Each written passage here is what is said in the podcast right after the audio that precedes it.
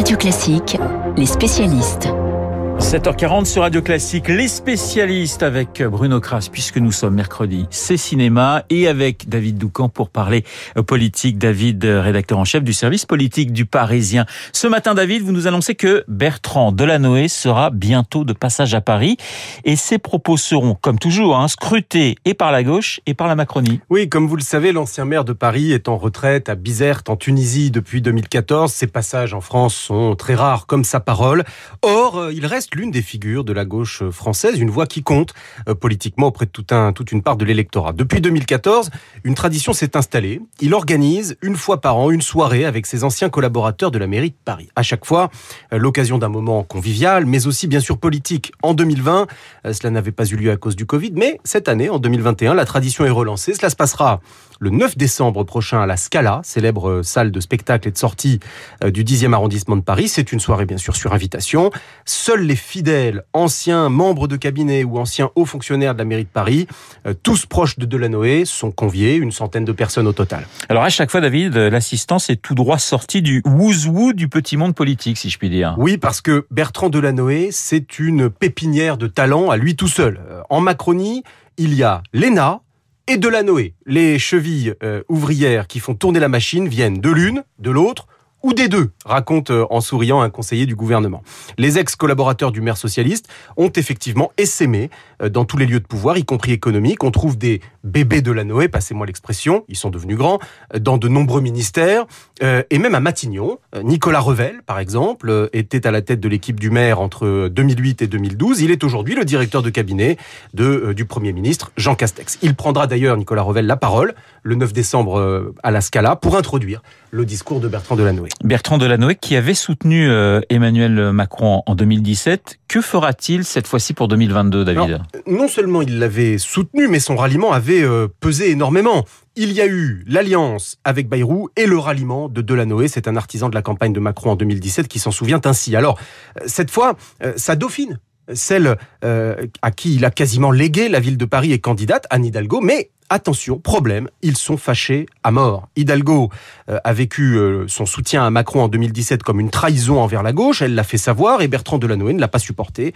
Euh, depuis, aucun signe de réconciliation n'a été constaté par aucun des proches des deux socialistes. Donc, Delanoë qui ferait un geste en faveur d'Anne Hidalgo, aucune chance. Quid de Macron?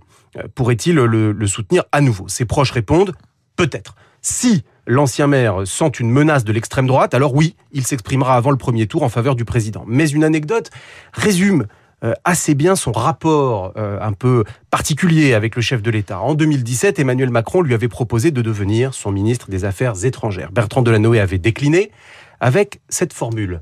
Vous me faites penser à Mitterrand, vous serez un grand président, mais la différence avec François Mitterrand, c'est que lui, il était de gauche. Ah oui, pas mal, effectivement. Merci David. Après la politique, le septième art avec le monsieur cinéma de, Radio Classique, Bruno Kras. Il était mince, il était beau, il sentait bon. Le sable chaud, je ne parle pas de vous Bruno, mais mais de mon légionnaire, film de Rachel Lang avec Louis Garrel et Camille Cotin. Mon légionnaire, un film que vous avez beaucoup beaucoup aimé Bruno. Oui, c'est un film euh, très réussi qui raconte le quotidien de la Légion basé à Calvi et qui font évidemment des missions en Afrique, notamment au Mali. Alors le point de vue de Rachel Lang, qui est, assez fort, c'est de dire mais que font ces hommes euh, qui sont euh, qui représentent 152 nationalités différentes dans la Légion quand ils vont en mission Qu'est-ce que font leurs épouses? En fait, c'est un film sur le couple. Eux affrontent le danger, ils sont frères d'armes, ils ont leurs uniformes, leurs chants, ils ont l'adrénaline, le, danger, la peur, et les femmes qui sont là doivent essayer de faire famille, comme dit Rachel Lang, et alors qu'elles se battent contre l'absence de leur homme.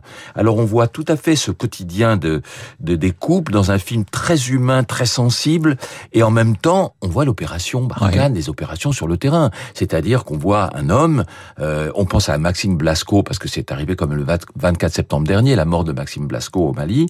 Euh, on, on voit ces hommes confrontés au danger, à la peur, dans le désert, dans la poussière, à des engins explosifs improvisés, et tout ça est, est très très fort et très bien fait. C'est une fiction, mais très documentée. Et, et, Louis Garrel et Camille Cotin sont, sont oui, pas, alors pas Louis, mauvais. Louis Garrel, Germano Pratin, euh, on va dire les cheveux au vent, on dirait Rachel Lang, ben elle l'a formé, elle lui a rasé la tête. Ouais. Six mois de formation militaire et, et, et, et policière, et il est très très bon. Alors, je rappelle le nom de la réalisatrice, Rachel Lang.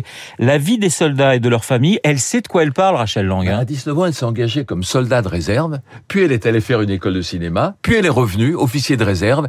Elle a eu 40 hommes sous ses ordres et elle a fait partie de l'opération Barkhane. Elle est allée elle-même sur le terrain. Donc, je peux vous dire que c'est très documenté. Ouais. Tout ce qu'elle dit dans ce film est vrai et en même temps, c'est une fiction.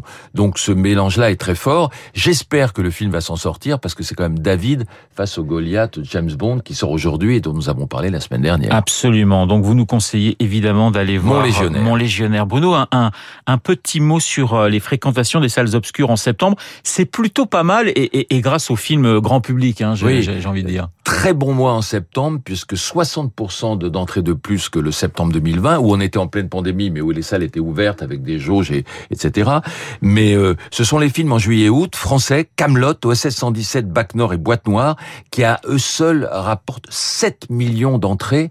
Et je vais vous dire, la part de marché des films français, et c'est là positif, euh, 44% de part de marché pour la France, 42% pour les États-Unis, c'est rarissime. Alors évidemment, en octobre, il y aura le phénomène James Bond, vous en parliez à l'instant, on en reparlera d'ailleurs avec David Barou et son décryptage, mais sous l'angle économique. Un dernier petit mot sur un film qui sort également aujourd'hui, que vous avez beaucoup aimé, euh, Tralala, comédie musicale des frères Larieux, avec euh, Mathieu Amalric et Josiane Balasco. Oui, entre autres, c'est une comédie musicale, c'est l'histoire d'un espèce de clochard céleste qui à Montparnasse rencontre une jeune fille, Mathieu Amalric, qui va partir à Lourdes pour essayer de la retrouver. Et là, Josiane Balasco va croire reconnaître son fils. Donc, il va s'intégrer à cette famille.